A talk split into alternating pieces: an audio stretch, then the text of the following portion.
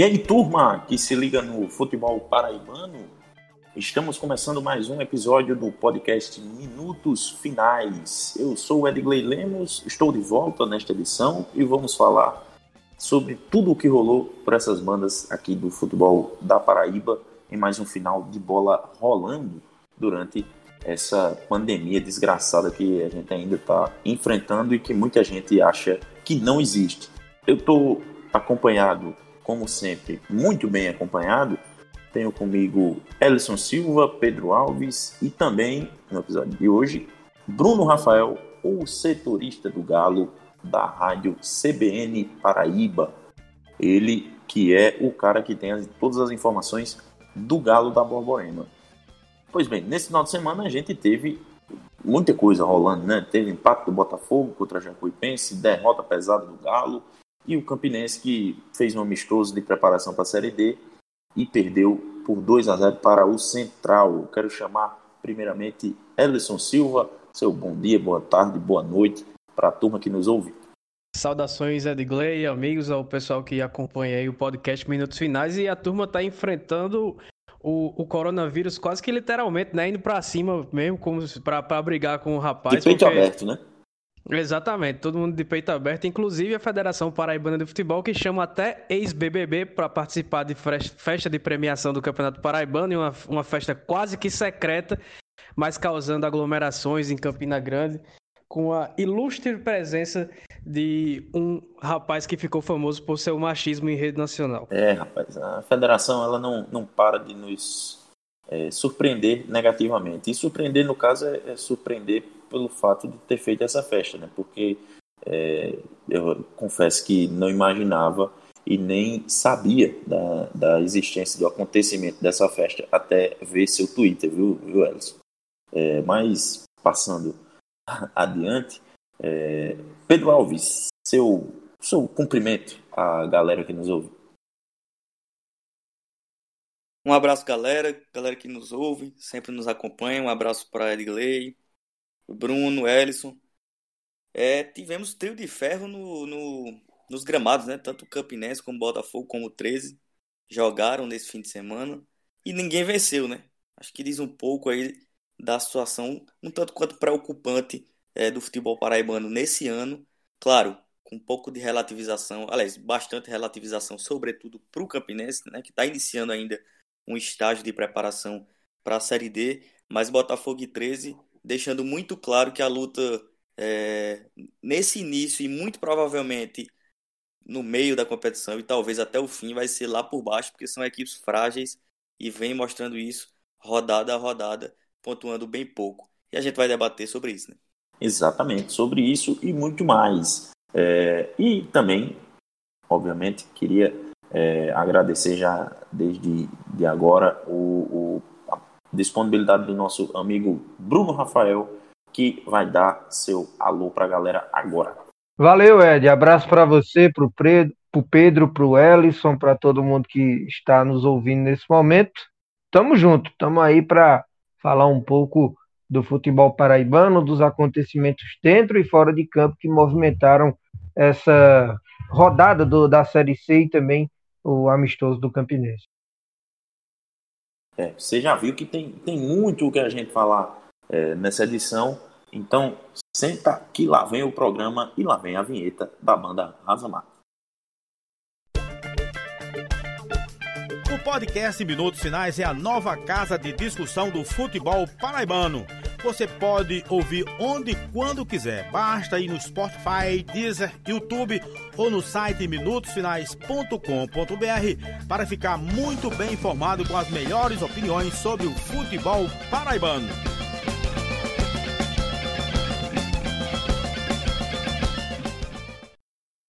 De volta com a edição 40 do podcast Minutos Finais. Eu, eu gosto de números redondos e, estamos em uma edição como essa, número redondo, número 40. É, vamos para frente que tem é, muito assunto para a gente debater e eu queria puxar é, logo o primeiro jogo dessa rodada de times paraibanos é, em campo, né? Tivemos o Botafogo jogando lá no estádio Pituaçu, lá em Salvador, contra a Jacuipense. E empatando em 1 a 1 eu queria a análise abalizada e sempre muito esperada de Pedro Alves é, sobre o jogo que, que aconteceu na sexta-feira última. Bom, é, um jogo fora de casa normalmente o empate acaba sendo, é, de uma maneira geral, bom, né? Para quem joga normalmente um jogo em casa, outro fora e tal. Mas nessa situação do Botafogo, por alguns motivos, é, o resultado não é tão bom assim. Pelo contrário, acaba sendo é, bem, bem complicado para as pretensões do Botafogo, que ainda se fala em acesso, né? Sobretudo ele nas redes sociais, o clube, próprio clube, mas na própria perspectiva que eu acho mais importante, que é a de tentar se afastar da zona da degola, o empate não foi tão bom assim. Além disso, porque vem, vem enfrentando aí resultados ruins nas últimas rodadas e precisava recuperar pontos que já perdeu em casa.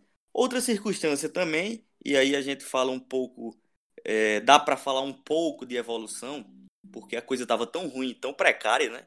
Que dá, dá sim realmente para ver uma melhora do time é, na partida contra o Jacuipense. Uma melhora bem leve, é, é verdade, mas que foi notada. Deu, deu para ver uma equipe que pelo menos começou o jogo querendo propor seu jogo, querendo se impor, apesar de jogar fora de casa.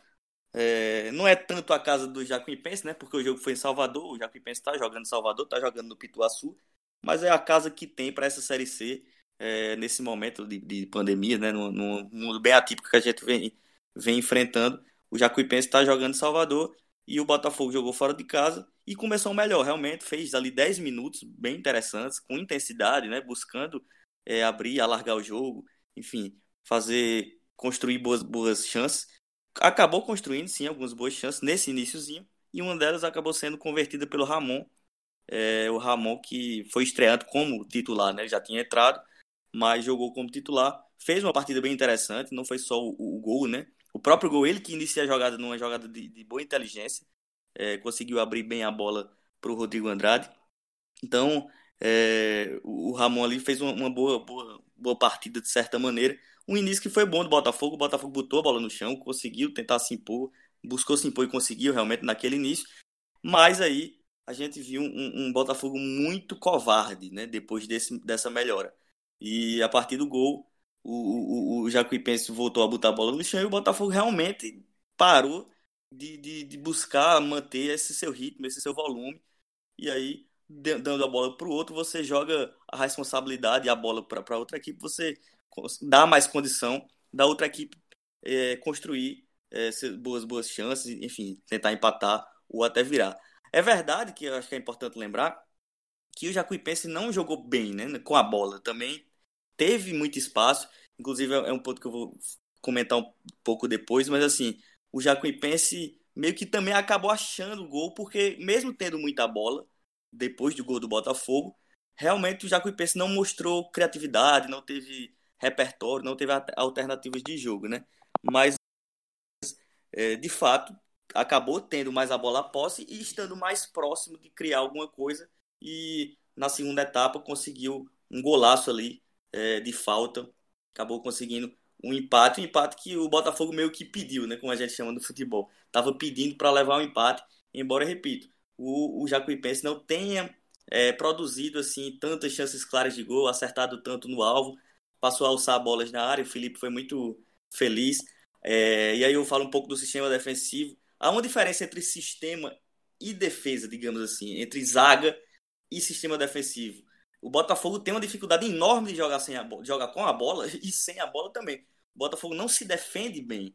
Mesmo nessa partida é, em que eu vi muita gente comentando, ah, parece que o time agora é, jogando reativamente pode, pode dar certo porque sabe se defender. Mas na verdade não sabe. O Botafogo deu muito espaço para o Jacuipense, deu a bola e deu muito espaço, sobretudo por dentro, também pelas alas, pelos lados.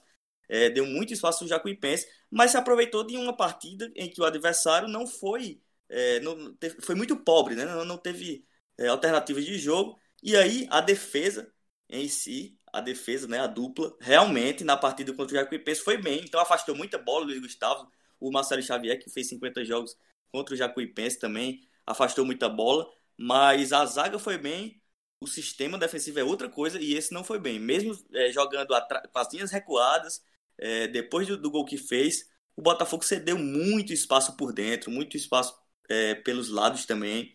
E se deu bem porque o adversário não teve tanta competência e riqueza nas ações, é repertório para poder criar mais chances claras. E acabou que de fato ficou, fica uma falsa impressão de que o time soube se defender, o que na minha visão não aconteceu. O resultado ruim, como eu falei, mas que deu para ver uma, uma leve melhora é, na criação de jogo, na, na, na, busca, no ímpeto de tentar se impor, mas muito pouco tempo, né, Ellison? Muito pouco tempo. Poderia ter feito isso mais, tanto que quando é, sofreu um empate, é, Digley, amigos, o, o, o, Botafogo passou a sair nos cinco minutos finais do jogo e encontrou chances claras também, porque o Jacuipense estava muito desorganizado defensivamente é, a partida toda, tanto que deu muito espaço no início e nessa reta final também, quando o Botafogo sofreu empate, saiu para o jogo, acelerou um pouco e criou boas chances. O Lohan quase acaba é, desempatando é, o partido, que não aconteceu. Então, um empate que, que meio que foi semeado também pela própria postura da equipe é, na sexta-feira. Eu concordo com o Pedro que o empate, por mais que seja fora de casa, foram, foram mais três, dois pontos perdidos do que um ganho pela equipe do Botafogo, justamente pela postura. É, que dá para classificar assim como covarde, porque é, a palavra chega até a ser um pouco forte, mas é realmente isso que aconteceu. Depois que fez o primeiro gol, acho que especialmente depois dos 30 minutos do primeiro tempo, o Botafogo abdicou de atacar, só voltou a atacar depois, como o Pedro já falou aí também, é, depois que acabou sofrendo o gol de empate, e aí do, nos últimos 10 minutos de partida conseguiu fazer o que não fez nos outros 45, por exemplo, antes de sofrer o gol. Que, entre um gol feito e o gol sofrido. Que foi conseguir mais duas ou três chances de, de, de, de chegar perto de marcar a, a, a, pela segunda vez e ganhar o jogo. Mas também assino embaixo o que Pedro falou, que pela primeira vez deu para ver algum tipo de evolução na equipe do, do Zimmermann, que parecia mais organizada, pelo menos no começo de jogo, né, até fazer o gol. É, eu acho que conseguiu, por boa parte da partida, controlar o jogo sem a bola, é, diferente de outras partidas em que não, não criava, mas também não conseguia se defender, dava muito espaço para o adversário. O Jacuipense, até pela sua fragilidade enquanto a equipe, teve muita dificuldade de chegar na defesa do Botafogo mas o, o, recuo excessivo, a retração excessiva em seu campo de defesa, simplesmente desistindo de jogar, abrindo mão de jogar, acabou fazendo com que o empate fosse merecido e o Botafogo fica aí, permanece sem ganhar nessa Série C do Campeonato Brasileiro. Já são quatro jogos com dois pontos apenas. Só tá na, tá na frente de 13 e do Imperatriz. O Imperatriz que só jogou duas vezes também, que vai ser o próximo adversário do Botafogo já no sábado à tarde, no, no, no dia 5. É, fora de casa, o adversário que vai ser difícil para o Botafogo, mesmo estando em crise e em reformulação, porque terceirizou seu, seu departamento de futebol, que vem passando por diversas mudanças por lá.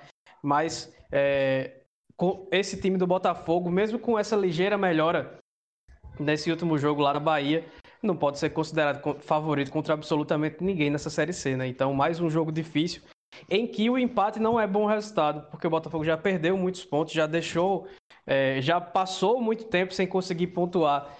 E mais uma vez a gente bate na tecla, né? Que o time se esvaindo e sem conseguir ganhar de ninguém, evoluindo pouco para o que se esperava na temporada, mas nas redes sociais tá lá ou a, a hashtag rumo ao acesso, vamos subir belo, né? Que é enganando só Deus sabe quem. E Edgley, Ellison, é, Bruno, rapidinho, só para pontuar que o gol acho que foi indefensável mesmo, né? Mesmo é, com aquela, aquela máxima de que o goleiro não pode levar falta, levar um gol de falta no seu lado, mas eu acho que também foi muito perfeita a, a batida do Rafael Bastos. Acho que estava bem, bem impossível ali para o Felipe realmente. Um grande, um grande gol do, do, do meia do, do Jacuipense. É, antes, só voltando rapidinho para o jogo, é, eu tenho, tenho destaque da barração né, do Fred, zagueiro, que nem viajou por escolha do próprio treinador. E o Mineiro também saiu do time titular e tudo mais a equipe contou com, com algumas alterações aí é, nessa partida. Ô Ed, de, deixa eu arrematar assim, a questão do jogo, que eu acompanhei pouco dessa partida, mas eu sou mais da, da, da teoria de olhar o copo meio cheio também. Eu acho que o empate não foi bom, como todo mundo já disse, pela situação, pela circunstância do Botafogo, mas pontuar é sempre importante, né? Eu acho que descolar, sair dessa estaca zero, é, pode ter sido aí o pontapé inicial para o Botafogo buscar melhorias nessa Série C do Campeonato Brasileiro. Eu, eu vejo que não só o Botafogo, como o próprio 13, que agora segue com zero, né, segue zerado, eu acho que a partir do momento que descolar ali de, desse, desse, dessa estaca zero, literalmente, eu acho que é, buscar rumos melhores vai ser mais fácil. E agora tem um jogo em casa, pontuando já desgarra de vez, pontuando não, vencendo, né? Já desgarra de vez dessa zona de baixo aí, né? Porque é, a Série C tem essa particularidade. Então eu vejo também o, o copo meio cheio. Não só rápido que o, o, o, Belo joga contra o Imperatriz fora de novo, né? Porque ele já tinha feito dois jogos ah, em fora. Casa, aí vai jogar fora. Perdão. E aí, numa perspectiva de que o Frei Epifânio tem uma condição de campo hoje um pouco pior do que o Pituaçu, o Pituaçu tava ótimo, né? Para falar a verdade. Então, acho que o jogo, talvez, né? Isso, claro, é tudo em tese, mas a, talvez haja uma dificuldade maior no jogo contra o Imperatriz, no ponto de vista do terreno, do que contra o Jacuipense. Mas, enfim, vai para o segundo jogo fora de casa, né? Agora, assim, é, eu não sei como é que vocês estão analisando, porque a gente está nessa pandemia, né? Os jogos com portões fechados, estádios vazios.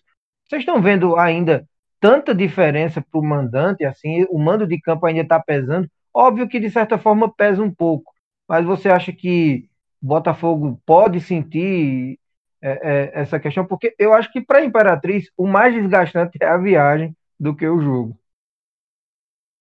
Eu concordo com você. Eu acho que diminuiu muito essa vantagem do jogo fora de casa dentro de casa. Eu acho que o, o time que quer se classificar, por exemplo, é, tem que passar a fazer uma conta muito mais é, de, ter, de três em três jogos do que de jogos dentro e fora de casa, sabe, Bruno? Eu, eu penso por aí.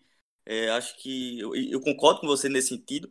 Mas, assim, especificamente nesse jogo do Imperatriz, eu acho que o Botafogo vai jogar num, num gramado, e aí é todo mundo vai jogar, é, que tá um pouco realmente inferior. Tava até apurando com nossa amiga Ananda, lá, lá jornalista lá da Imperatriz, e realmente é um campo que tá abaixo, digamos, da maioria, né, do, do, do grupo A ali. Não, não tá tão legal lá o, o Frei Epifânio. Então, é, você sai do Pituaçu num jogo muito mais, é, mais difícil, até para o Jacuipense que não joga lá, né? Não joga no Pituaçu. Então o Jacuipense também, de certa maneira, jogando é, mais fora do que em casa também. Então me parecia que esse jogo era mais acessível do que é o do Imperatriz nesse ponto de vista, né? Porque, enfim, cada história, cada jogo é uma história. O Botafogo vai ter a chance de, de fazer sua história jogando fora de casa. Mas, assim, sem torcida, com certeza é, é uma, uma vantagem menor que cada um tem dentro de casa. Mas aí tem a viagem, como você falou. Ainda tem alguns aspectos que quem joga dentro de casa tem uma logística muito mais é, tranquila e saudável, né? É, o, o Pedro e, e Ellison, né, que, que cobrem mais o dia a dia do, do Botafogo. É, eu também queria dar uma passadinha pela situação dos bastidores né, do, do clube que é, estavam bem quentes, é, bem é, numa escalada né, de que, que poderia até chegar a, a, ao processo eleitoral do final de outubro é, num, num clima ainda mais quente e parece que nas últimas, nessa última semana deu uma arrefecida, é, os grupos políticos têm se aproximado, o, grupo liderado pelo Breno Moraes e o grupo da, da atual gestão, liderado pelo Sérgio Meira, parece que voltaram a sentar à mesa, a, a dialogar, é, Pedro, e queria saber como é que como é que está de fato a situação. O, o Sheik voltou à, maravilha do contorno? Como é que está essa situação aí? Olha, nesse momento, é... Vou contextualizar um pouquinho rápido. É, o... Houve um acordo, sim, entre oposição e situação, um acordo verbal, é... mais precisamente entre Alexandre Cavalcante, advogado, e é, Sérgio Meira. O Alexandre representa claramente a oposição, tanto que vai ser candidato no próximo pleito que, que vai acontecer. Ele é o candidato da oposição.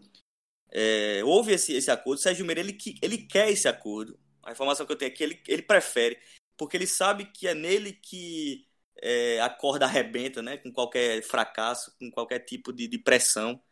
Porém, ele também conversa muito com alguns do seu, seu núcleo ali de, de, de poder, e essa turma é muito mais reticente à volta da oposição, porque a volta da oposição significa, se não uma volta estatutária e oficial, mas a volta também de alguns dirigentes que foram suspensos por algum tempo, o caso do, do Breno Moraes, que foi que está banido no momento do futebol, enfim, é, diretores que foram investigados, alguns são réus decorrente da Operação Cartola, então algum, algumas pessoas da, da, da, situação né, não, não querem esse tipo de, de, de relação nesse momento, querem que uh, o debate seja feito nas eleições, que eu acho até natural, politicamente falando. Né?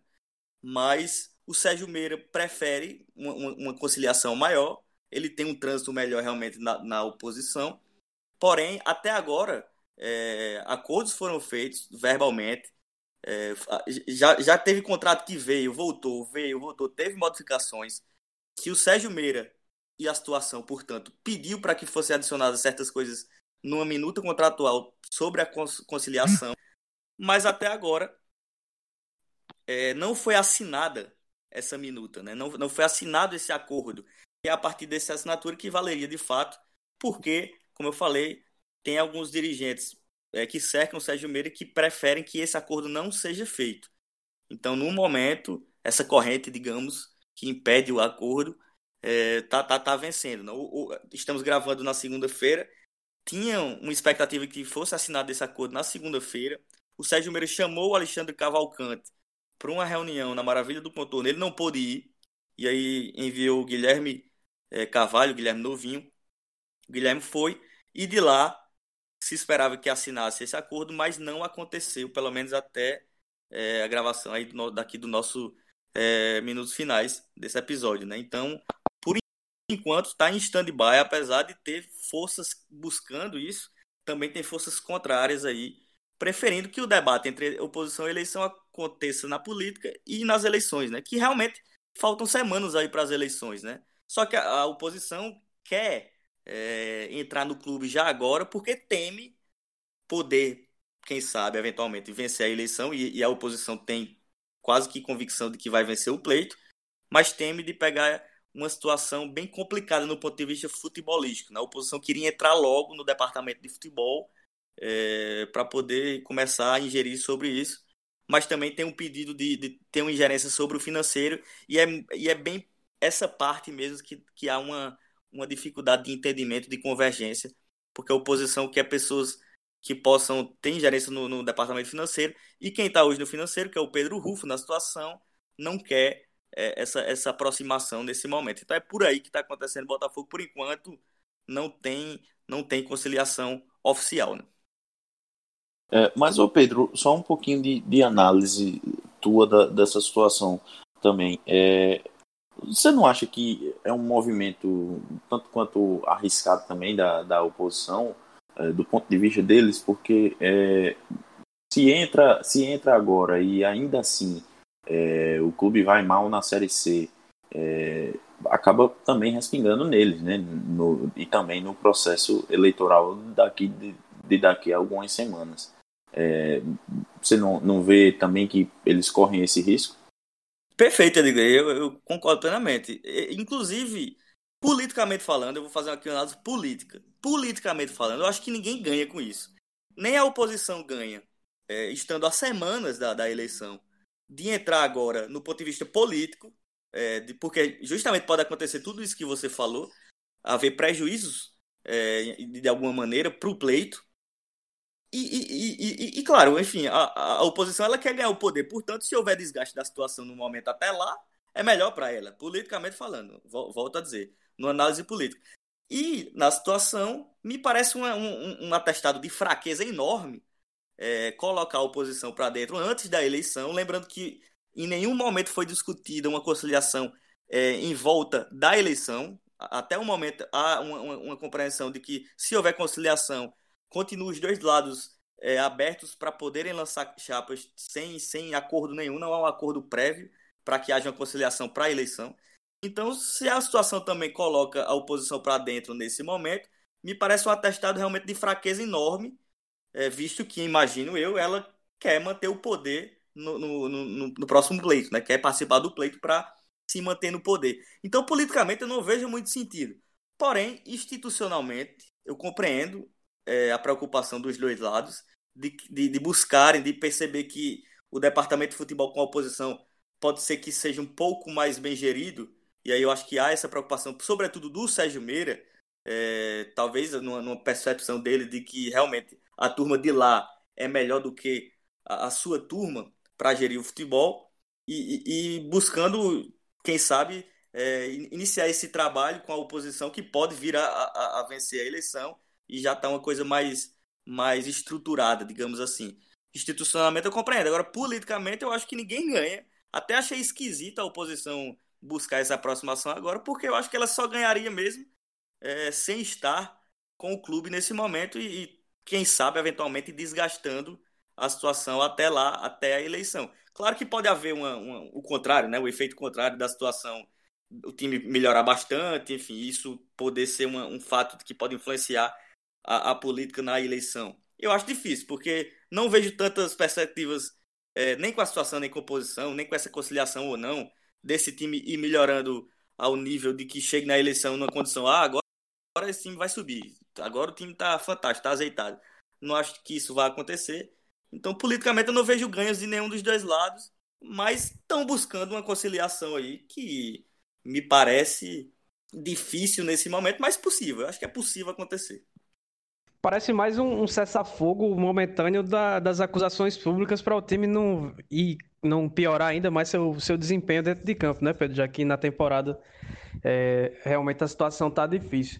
Mas só antes de, de Edgley pular, passar de assunto, enquanto não há acordo entre situação e oposição na política do, do Belo, é, o time finalmente conseguiu é, rescindir o contrato de Marcos Vinícius, tentou emprestar, tentou fazer de várias formas, mas acabou acertando a rescisão contratual com o meio-campista e está negociando, está muito perto de acertar com o Bruno Menezes, volante, volante que disputou o Paraibano pelo Souza, está no River do Piauí, que só vai jogar é, o estadual no fim do ano, né? Daqueles casos que vai para o estadual, que o estadual vai ser um, como se fosse uma pré-temporada para o do próximo ano.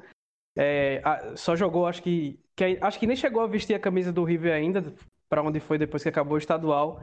E aí o Botafogo já fez a proposta, o jogador já, já aceitou e tá aí só é, tratando de, de, se desvincular da equipe piauiense para ser apresentado na maravilha do contorno. É, um namoro que já vinha acontecendo, né? É, entre Botafogo e Bruno Menezes, diferente do, do namoro recente entre os lados políticos é, da equipe da Estrela Vermelha lá da Maravilha do Contorno. Só uma atualização para o nosso ouvinte, né? É, de fato, nesta segunda-feira, meio que ficou definido que não vai ter mais esse acordo entre diretoria e oposição, né?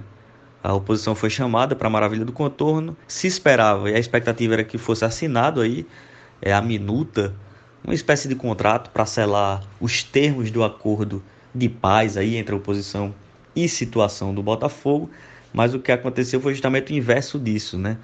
A situação que estava é, aí com alguns pleitos e a oposição tinha atendido algum deles, alguns deles, mas a situação refugou várias vezes e nesta segunda-feira acabou que não assinou esse acordo, preferiu manter do jeito que estava e a oposição, me parece claro agora, é, depois da entrevista do Breno Moraes, ex-dirigente é, que agora faz parte, é, é, uma pessoa muito importante, né, uma liderança importante da oposição, no microfone aberto da Rádio Tabajara, falou que meio que o grupo dele, o grupo que ele faz parte, desistiu aí de novas tratativas e vão é, disputar o jogo político agora no momento oportuno que de fato é na eleição do clube que vai ser em outubro. Então Breno Moraes voltou para um tom um pouco mais é, de acusação, né, na, na entrevista que ele fez, voltou a acusar a diretoria de incompetência na gerência financeira, inclusive a pasta financeira, né, o departamento financeiro, que foi muito o pivô, digamos assim, dessa demora e da consequente é, não, não concretização aí do acordo entre oposição e situação, porque a oposição queria tomar par do, da situação do clube, da questão financeira que o clube vive e a situação, né, a atual diretoria não queria uma ingerência da oposição nesse momento antes da eleição. Então, essa paz que estava ensaiada, que chegou realmente a ser acordada verbalmente entre Alexandre Cavalcante, que é o, o, o candidato da eleição, inclusive hoje reiteradamente é, na entrevista à Rádio Tabajara, novamente foi, foi colocado aí como candidato da oposição. O Alexandre Cavalcante estava acordando com o, o, o, atual presidente Sérgio Meira, entre eles havia uma convergência real, mas muita gente que cerca o Sérgio Meira não queria essa essa conciliação, como eu já disse, e ela acabou não acontecendo muito em virtude da tentativa da ingerência da oposição sobre o departamento financeiro do clube e a resistência de alguns é, aliados de Sérgio Meira para que isso, para que essa pasta não fosse dada, colocada à disposição da oposição. Então foi isso que aconteceu. Essa paz durou bem pouco, né? Já já teremos uma peleja política, provavelmente com situação e oposição, é, como já estava se desenhando, é, disputarem a eleição do clube em outubro. Mas virando a página e, e seguindo com, com a rodada, é, a rodada entre aspas, né, do, do futebol paraibano, é, tivemos ainda o, o, o Campinense é, viajando até Caruaru é, e enfrentando o Central. Acabou derrotado por 2 a 0 mas o Ellison e, e, e Bruno também, fiquem à vontade. É, como, é que, como é que a gente pode encarar esse primeiro teste né, da nova raposa? Porque é incrível o que, o que pode mudar em, em tão então, em 15 dias, né, no, no Campinense. Se piscar o olho, acho que chega mais, mais um caminhão de jogadores lá, lá no Renatão.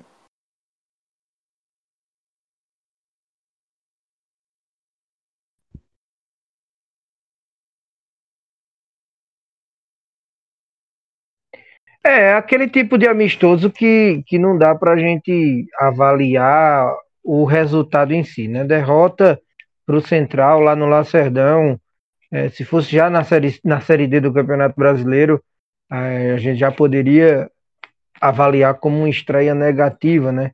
Mas fala mais.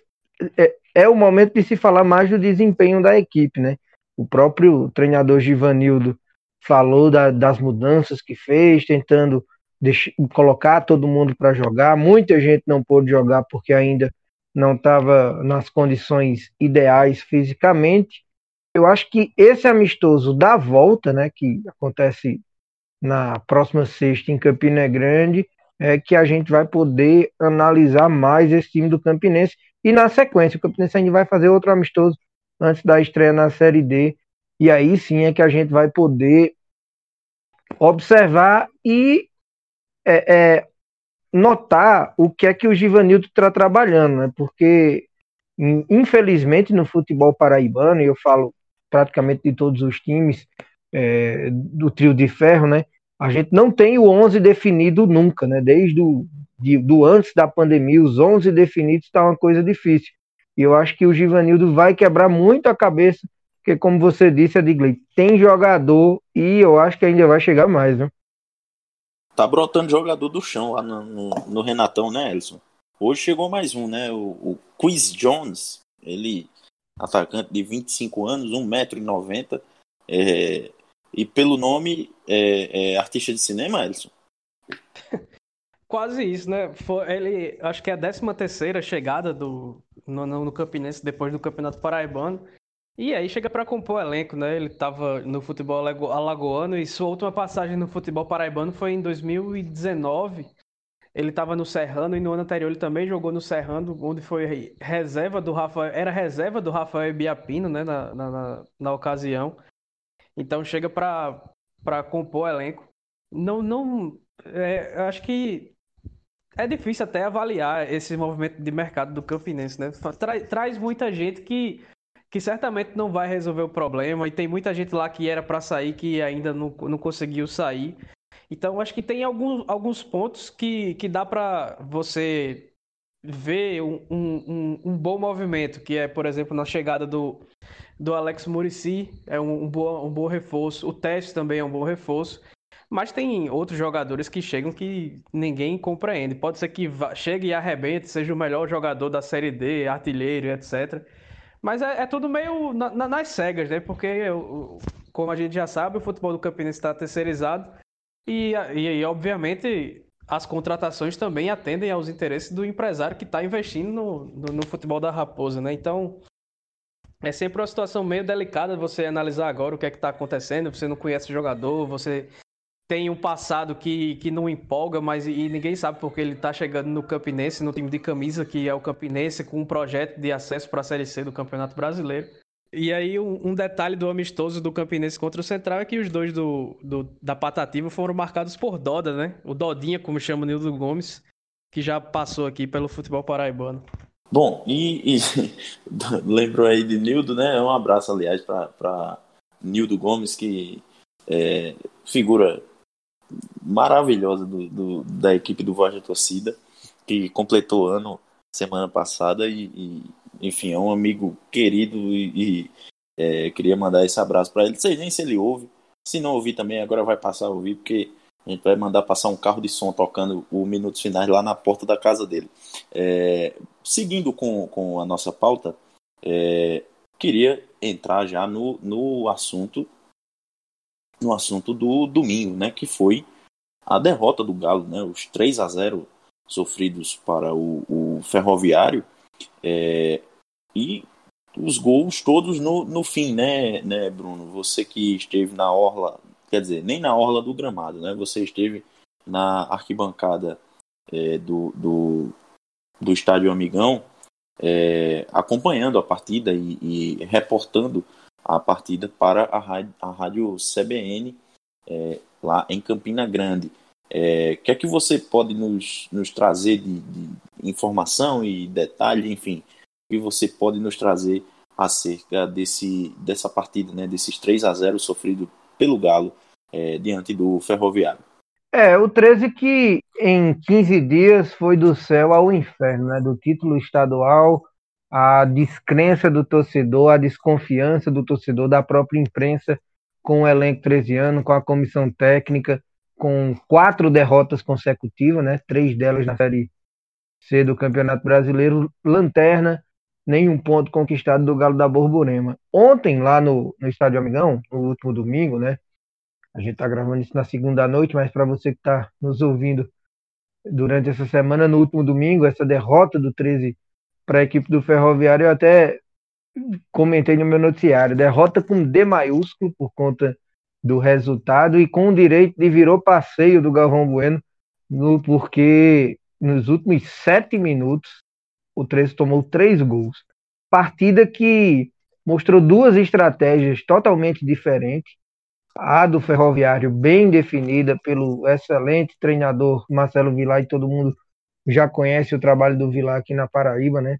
Veio ali com aquele futebol esperando o 13, sabia que o 13 ia, ia se atirar por jogar em casa, pela necessidade do resultado, esperando o 13 e, e explorando os erros do Galo, que errou muitos passes mais uma vez no setor do meio-campo, e buscando os contra-ataques. Agora, isso, a gente que trabalhou na transmissão, a gente notou com 15 minutos que essa era a estratégia do Ferroviário. Essa era a estratégia do Ferroviário: dar bola e dar campo para o 13, esperando os contra-ataques do Galo da Borborema. Me parece que só o 13 não notou isso. Continuou se atirando, continuou se atirando de forma, inclusive, desordenada e irresponsável indo para o ataque. É, chegou um momento que. E aí é onde começa o show de horrores, porque o Galo já não funcionou bem no primeiro tempo, quando estava naquele esquema que o Moacir sempre vem utilizando. Mas no segundo tempo, quando o Moacir começou a mexer, descaracterizou totalmente, o time ficou sem ligação, depois tirou o, o melhor em campo mais uma vez, o Douglas Lima, que não consegue jogar 90 minutos completo. E aí foi quando o 13 passou aí para cima demais, adiantar as linhas e o Marcelo Vilar fez as mudanças é, onde ele viu os pontos fracos do 13, colocou sangue novo na equipe do Ferroviário e aí nos três últimos contra-ataques do Tubarão da Barra foi mortal.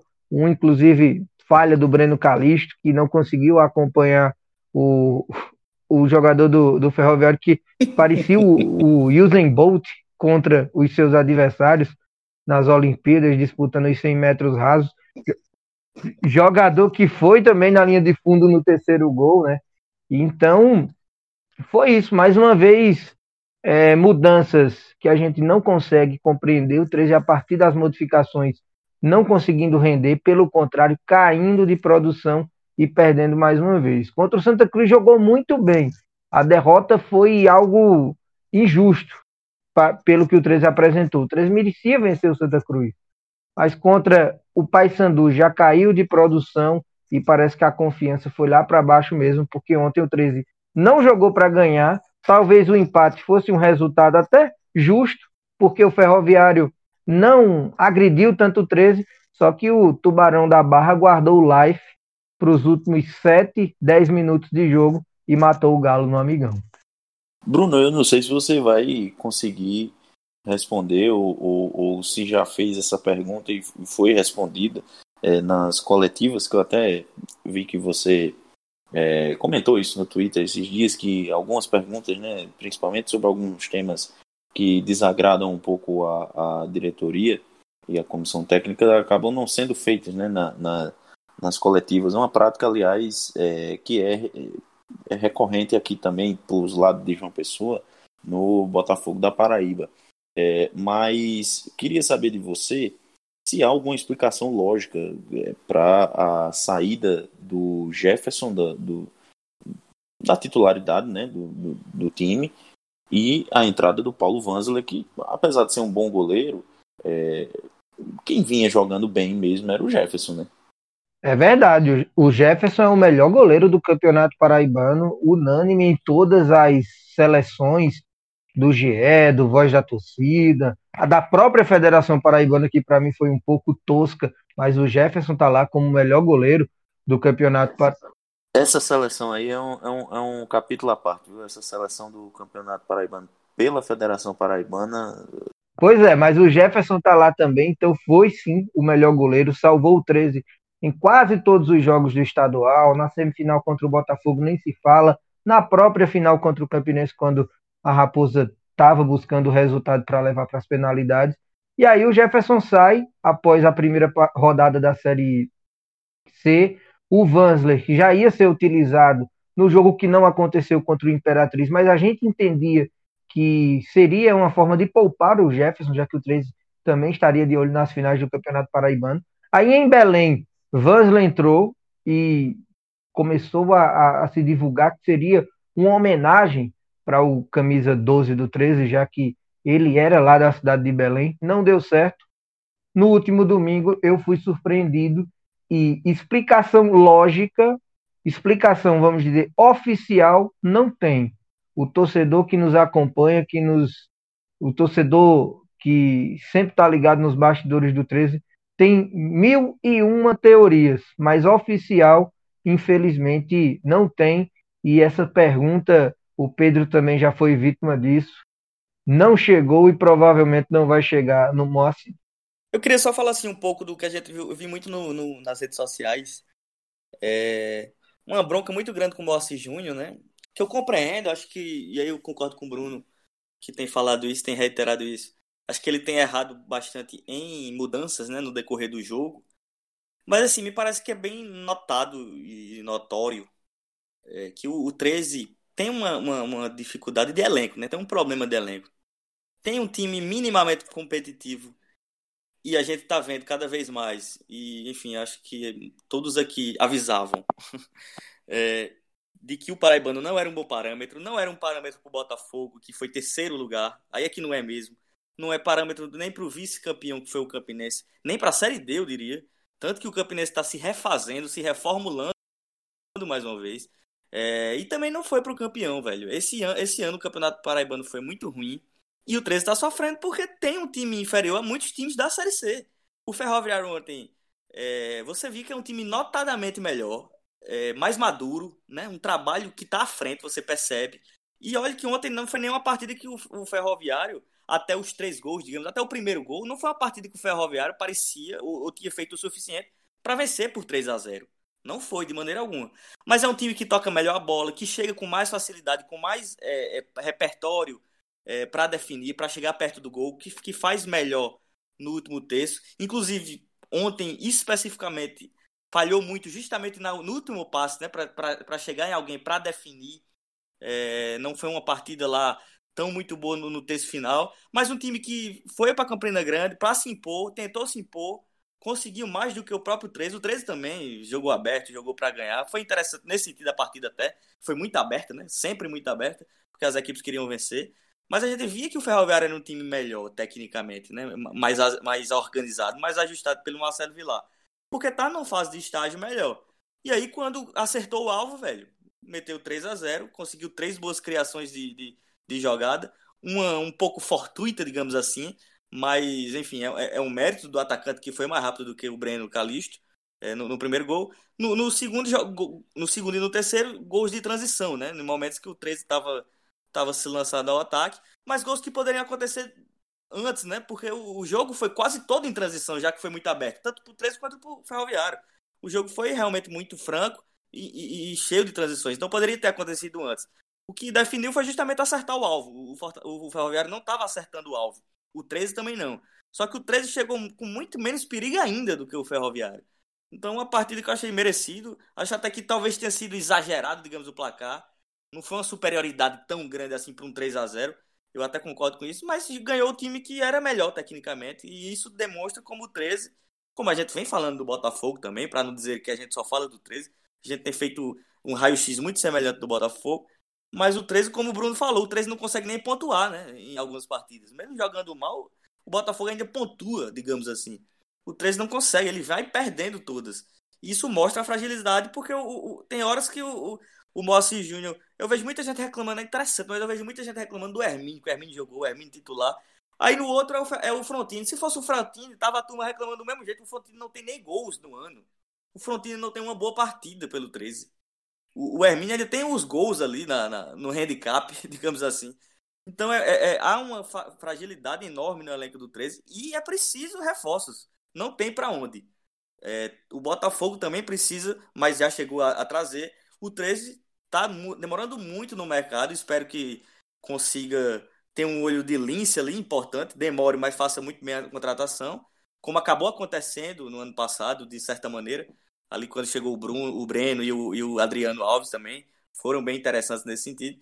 Espero que isso possa acontecer de novo, porque com esse elenco, a, a briga é por baixo, como é o Botafogo também, que, repito, já trouxe os reforços. Né? A gente precisa ver agora o Botafogo numa perspectiva de evolução com esses jogadores.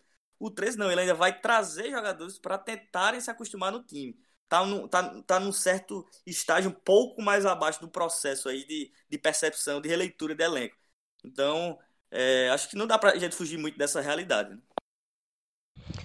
E talvez essa derrota mais pesada, mesmo que concordando com o Pedro que talvez tenha sido exagerado o placar, coloque o 13 com, com os pés no chão, né? Porque tava. O filme é muito parecido com o do início da Série C do ano passado, que perdeu para o Santa Cruz fora reclamando de arbitragem, depois jogou bem, perdeu, jogou contra o ABC e acabou empatando em casa, etc, etc. Dessa vez é, tinha a, a, justificativa da arbitragem, que eu não concordo da derrota com o Santa Cruz mais uma vez. Contra o, o Paysandu, ah, não, mas perdeu porque o treinador recuou demais depois que o Alexandre Santana foi expulso. E aí achava que ia fazer uma partida de igual, de igual para igual para ganhar do Ferroviário em casa, sendo que o Ferroviário está num, num estágio de, de equipe e tudo mais, mais avançado, como bem falou o Pedro. Então, é, tal, como tem um, um, espaço grande até, até a próxima partida contra o Remo, que vai ser só no dia 10, na, na quinta-feira da outra semana, talvez dê tempo chegar a alguns reforços e, e, o time passar a se estruturar um pouco mais, porque é, falar que a briga não era contra o rebaixamento desde a primeira rodada, desde antes de começar, é, a gente já vinha alertando, já alertávamos, já diria o outro. É, que, que mesmo com o título paraibano, o 13 não se iludisse, porque a briga não seria lá em cima, não seria processo, mesmo por causa do Botafogo também. Mas agora, com, com, essa, com essa cipuada levada, sofrida aí para o Tubarão, lá do, do, do Ceará, talvez os pés cai, venham a, a, tocar finalmente no chão, que a equipe vá se reforçar mas agora já no momento de contestação, né? Porque o título paraibano de cerca de 15 dias atrás, menos de 20 dias atrás, já passou e o momento é outro, de total contestação, inclusive do trabalho do Moacir Júnior.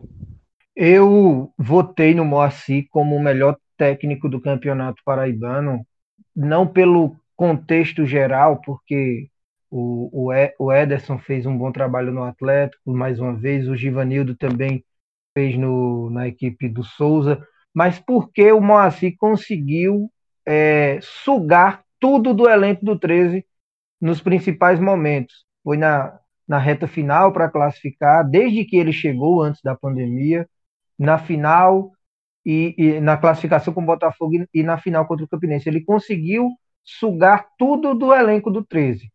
Só que o elenco, como todo mundo sabe, tem um limite. E esse limite chegou. Ele não está conseguindo mais sugar nada de extraordinário de nenhum jogador, até porque nenhum jogador é acima da média demais. E é, alguns jogadores é, não estão rendendo nada. E a minha crítica é na, na, em, na exigência dele desses jogadores, na, na insistência, perdão, deles nesses jogadores. É o caso do Hermínio, é o caso do Bruno Mota, é o caso do, do próprio Edson Carioca, do Rezende. Por incrível que pareça, são quatro jogadores que chegaram é, no pós-pausa do Campeonato Paraibano e que muitos torcedores colocam na conta do Moacir Júnior. Acredito sim que o Moacir indicou esses jogadores porque já trabalhou com ele, mas não por é, é, não por amar esses atletas e levar esses atletas para todo canto, como tem muito treinador que faz. Eu acredito que ele indicou esses quatro, porque era o que a diretoria do 13 poderia pagar. Então, acho que não foi nem a primeira nem a segunda opção do que ele indicou. E aí ele está insistindo demais nesses jogadores. Infelizmente, o 13 está cada vez apresentando um futebol pior nessa Série C e cada vez e, e, e não conseguindo pontuar o que está fazendo o torcedor pedir a cabeça dele, mas eu já adianto ao torcedor do 13 que tenha mais paciência que o Moacir não cai, não, pelo menos agora. Pois é, pois é, pessoal. O, o, a situação do Galo é realmente complicada. A, a tabela da, da, da Série C tem do grupo A, né? O Galo como lanterna, sem pontuar ainda. O Botafogo com esse empate acabou conseguindo sair né, da, da zona de rebaixamento, é, com, agora com dois pontos é o oitavo colocado, e assim seguem os nossos representantes é, na Série C, bem mal. É, seguindo agora com, com o último assunto da o pauta, que é... Rapidinho, é, ano passado tinha o Globo, que todo mundo colocava como um rebaixado, e parece que esse ano Uhum. essa, essa campanha, pelo menos para a gente da Paraíba, que tenta proteger ao máximo os nossos representantes, observa o Imperatriz dessa maneira. E aí o 13 achou o ABC e conseguiu se salvar e colocar o ABC para a Série D do Campeonato Brasileiro. Esse ano, para Botafogo uhum. e 13 arrumar outro que esteja jogando pior que eles, vai ser complicado.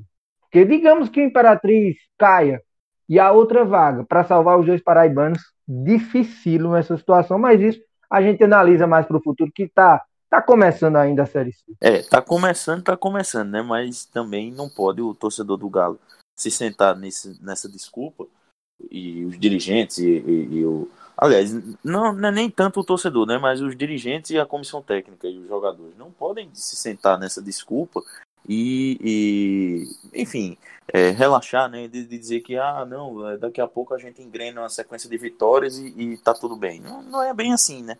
Porque nessa, foi nessa que o 13 é, passou sufoco na temporada passada. Mas seguindo com o último assunto, né, da pauta, o, a, enfim, não sei nem como classificar a, a festa, eu vou deixar até para Elson essa, essa tarefa, mas a FPF na sexta-feira à noite, enquanto o Botafogo, um de seus filiados. Rapaz, é, eu entrava... morri não sabia que tinha essa festa aí. Não, Meu amigo. É... Nunca imaginei. não, realmente, realmente, acho que surpreendeu todo mundo, inclusive os clubes. É, mas o Botafogo estava em campo, é, empatando com, Jacuí, com o Jacuipense, e é, enquanto isso, em Campina Grande acontecia a festa de encerramento do, do Campeonato Paraibano é, e também de, de, distribuição de prêmios. Teve prêmio até para o Esporte Lagoa Seca, foi, Edson?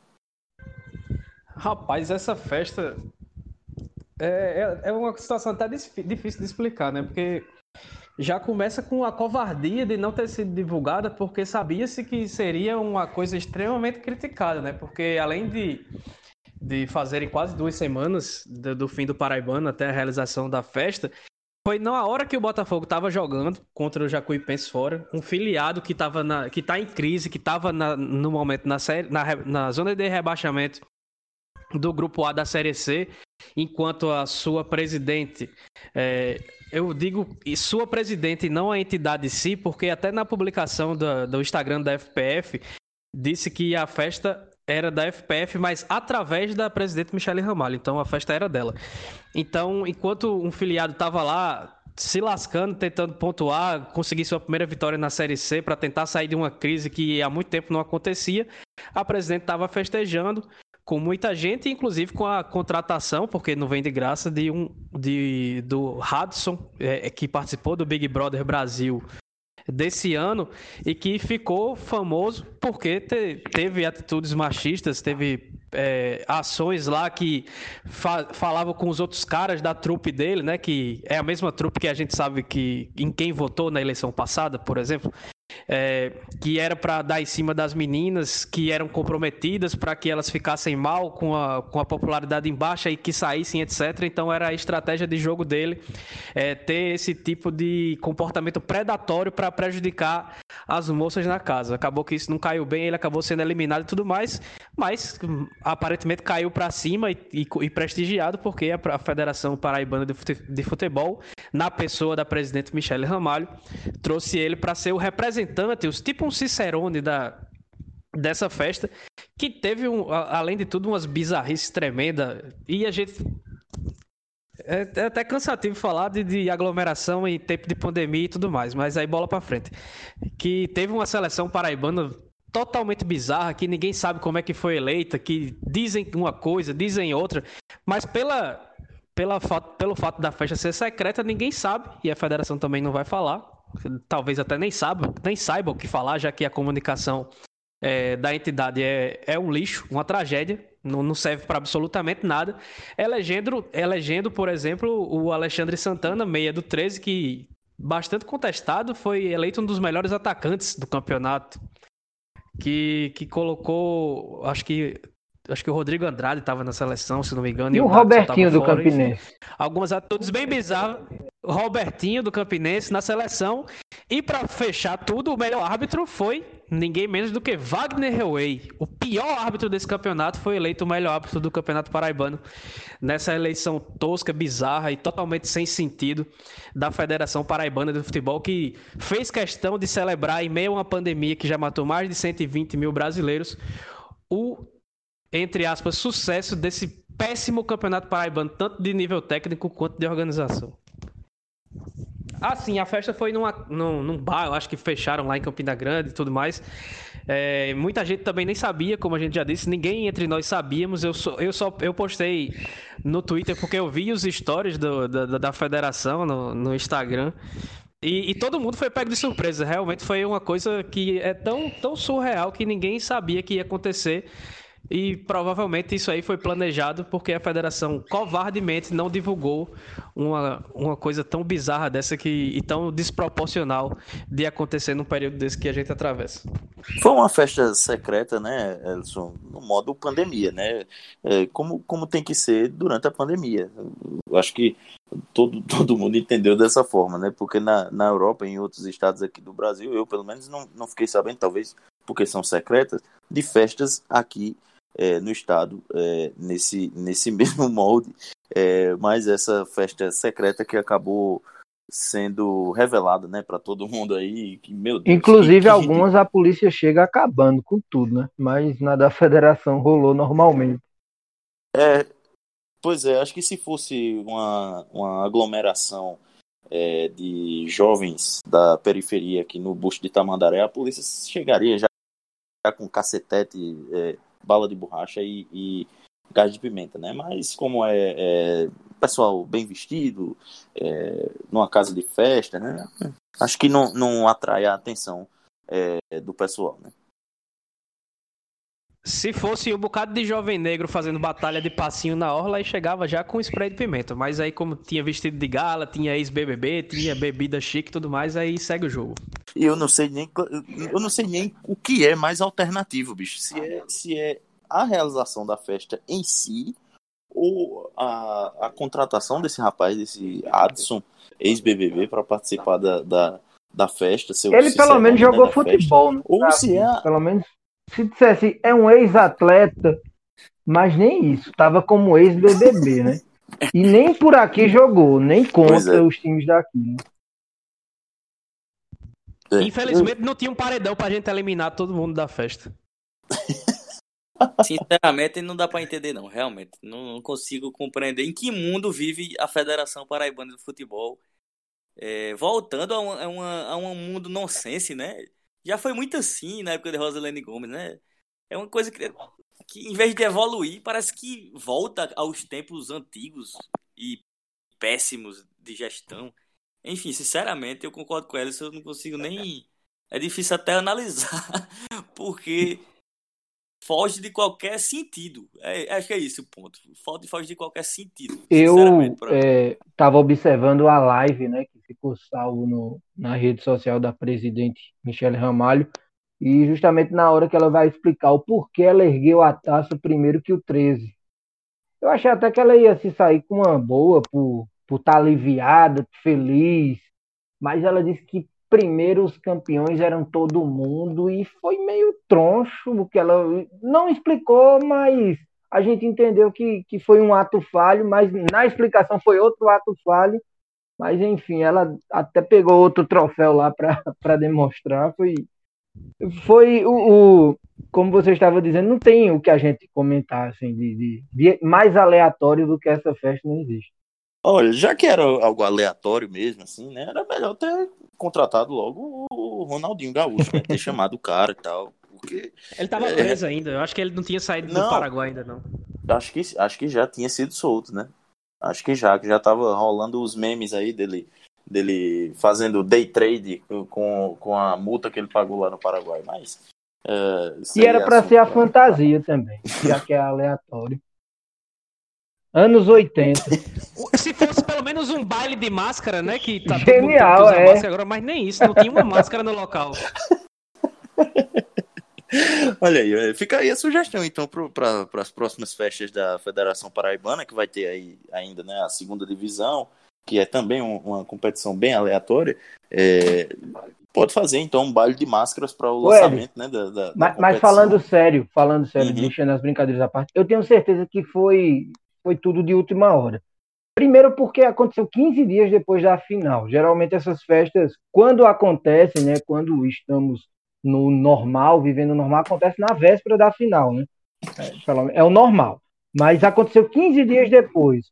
A seleção, como a gente já estava falando, não tem pé nem cabeça. Então parece que escolheram ali, vamos pegar os campeões, vamos pegar o vice, pega aí, pega aí para completar alguém do, do Campinense, aí bota o Robertinho, bota o Reway, não sei.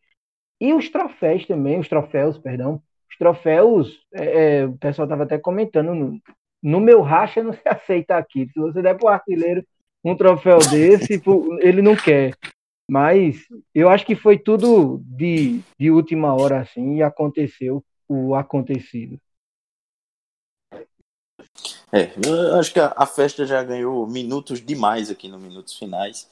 E, bom, a gente já pode encerrar com esse rolê totalmente aleatório aí da, da Federação Paraibana. E olha só, eu acho que a, a, a seleção é, ela foi é, tirada da própria cabeça da Michelle Ramalho, que devem ter chegado de última hora para ela e ter dito: ó, é, é, como o Bruno falou aí, precisa ter uma festa, não teve festa até agora, todo ano tem festa, por que não tem esse ano?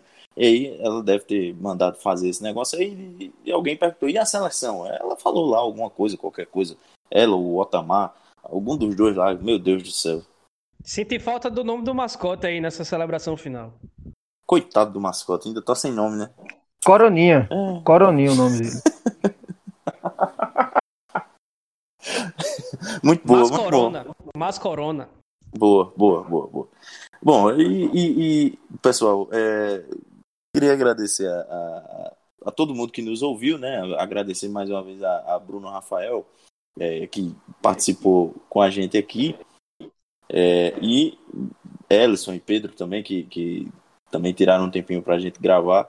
É, é, com muita satisfação que a gente entrega a vocês mais uma edição do Minutos Finais, a edição de número 40. Estamos felizes com o seu retorno. Você que estava no programa É de Casa, agora já está já tá com casa nova, né? Pois é, pois é. De, de, casa nova, de casa nova. Estamos organizando agora as coisas aqui, porque é, tem caixa de mais, móvel de menos, aí a gente está organizando aqui ainda. Mas, pessoal, é, vocês podem nos, nos ouvir nos, em todos os agregadores de, de podcasts. Os que, e os que não tiverem, vocês, vocês podem falar com a gente lá no Twitter, arroba minutos underline finais, ou no Instagram, também, arroba minutos underline finais, que a gente é, coloca lá na, na, no agregador que tiver faltando. Ellison, Pedro, Bruno, obrigado por, por vocês participarem mais uma vez e até a próxima. Um abraço. Valeu, até a próxima.